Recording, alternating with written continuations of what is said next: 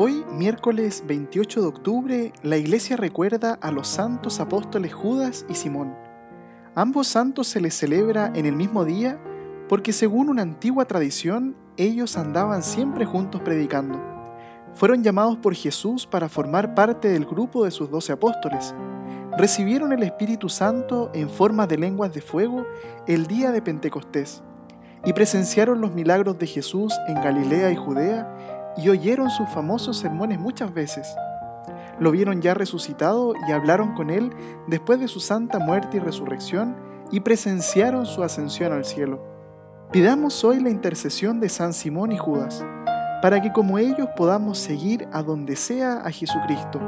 A veces queremos seguirlo solo donde nos sentimos cómodos, donde no sabemos renunciar a lo que nos hace sentir bien. Que ellos nos enseñen a dejarlo todo por Cristo y así alcanzar la verdadera felicidad. San Simón y Judas rueguen por nosotros.